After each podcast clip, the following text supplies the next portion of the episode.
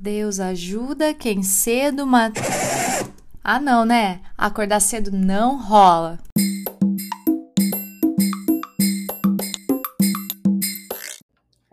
Hoje eu começo com uma série de episódios que vão te ajudar a conseguir um emprego a bordo de navios de cruzeiro. Primeiro, nós precisamos identificar o seu perfil e os seus objetivos. Qual é a importância disso? É para que você não aplique para qualquer vaga ou companhia e, quando estiver a bordo, perceba que a função e o salário não são como você esperava. Isso vai te ajudar a não se decepcionar com a sua primeira experiência. Mas para isso, você precisa entender um pouquinho como essa indústria funciona. Os navios de cruzeiro são verdadeiras cidades flutuantes, e nelas você encontra todo tipo de negócio. E como todo negócio, os funcionários. Entenda o navio como um enorme formigueiro, onde as formiguinhas trabalham em sincronia. Todas as posições a bordo estão conectadas de alguma forma e precisam de outros setores e pessoas para que funcionem corretamente. Por exemplo, uma camareira não vai conseguir fazer o seu trabalho se a lavanderia não estiver fornecendo a roupa de cama. A lavanderia não vai poder fazer o seu trabalho se não tiver em mãos os produtos e as máquinas necessárias. Agora, o engenheiro também não vai poder consertar essas máquinas se não tiver ferramentas ou peças. E assim dá para seguir por horas. Ou seja, você precisa estar tá focado não só no teu trabalho, mas na organização como um todo. O navio não é um local adequado para pessoas que não sabem trabalhar bem em grupo, porque um setor depende do outro. E por mais que você tenha o teu próprio trabalho, você sempre tem que estar tá de olho em tudo que está acontecendo à tua volta, porque às vezes existe um problema que está perto de você e se você não fala sobre esse problema, ele vai acabar te prejudicando no futuro. Então, agora que você já começou a visualizar a operação desse grande hotel, o primeiro passo é identificar o seu perfil. Você pode anotar essas opções para facilitar a sua análise. Número 1. Um, você já tem experiência em área específica e quer continuar nessa área. Número 2. Você quer experimentar uma área completamente nova. O segundo passo é o seu nível de inglês. Número 1. Um, básico. Sei ler algumas coisas, escrevo pouco e não consigo manter uma conversa. 2. Intermediário. Consigo ler, escrever, mas não consigo ter uma conversa muito complexa. 3. Fluente.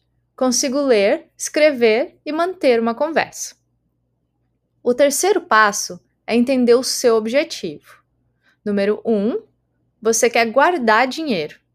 Número 2, você quer viajar o mundo e utilizar o salário para tirar proveito dessas viagens.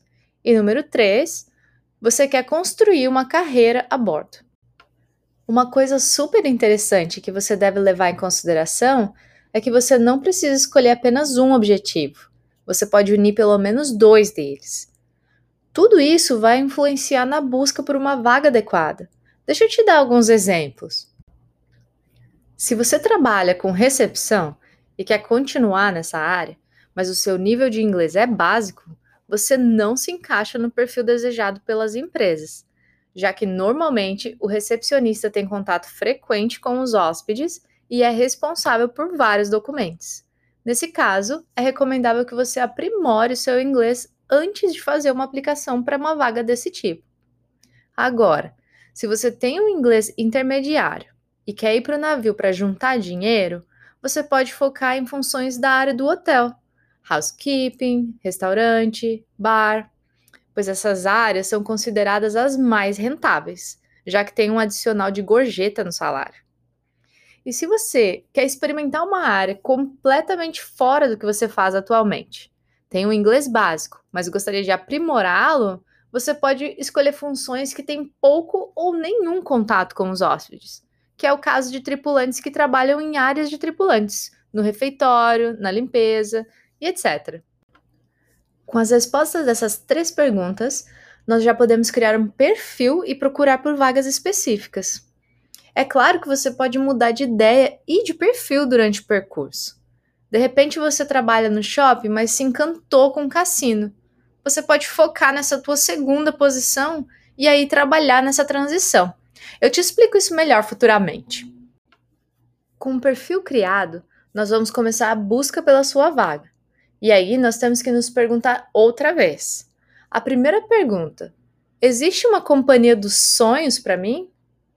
A segunda pergunta: existe um destino que eu adoraria conhecer? Se a resposta for a primeira, bom, só precisamos conferir se a empresa oferece a vaga pela qual você gostaria de aplicar e se contrata diretamente ou através de uma agência. Normalmente eles dão essas informações no próprio website. É só você entrar no site da companhia, procurar por Careers e seguir os passos descritos. Mas não manda seu cadastro ainda não. Em outro episódio nós vamos montar o seu currículo e voltar lá no site com calma. Agora, se a sua resposta for a segunda, nós vamos colocar o Google para funcionar, literalmente. Nós vamos pesquisar como se a gente estivesse planejando uma viagem. Você vai escolher o destino dos seus sonhos e pesquisar quais são os navios que fazem aquela rota. Então vai lá, digita no Google Cruzeiro para Roma, por exemplo. Vão aparecer milhares de opções e de companhias diferentes. E aí você vai abrindo e filtrando. Qual itinerário você gostou mais, qual navio você achou mais bonito e se identificou, e etc. Depois disso, você vai pegar os seus favoritos e avançar para a opção Career, para ver se eles possuem a posição pela qual você tem interesse em aplicar. Eu sugiro que você escolha pelo menos três companhias para aplicar, porque assim você vai poder comparar os benefícios e os salários. Mas olha só, isso quer dizer que você vai exatamente para aquele navio e para aquela rota? Infelizmente não, mas serve como um norte para você, sabe? Para se identificar com a imagem da companhia que vai poder ser a sua próxima casa. E uma dica útil: Normalmente, depois de um primeiro contrato, e se você for um funcionário exemplar, o que não é muito difícil, você pode requisitar um navio específico para embarcar. Tranquilo até aqui, né? Esse é um passo simples, mas importante para você fazer o processo da melhor forma possível.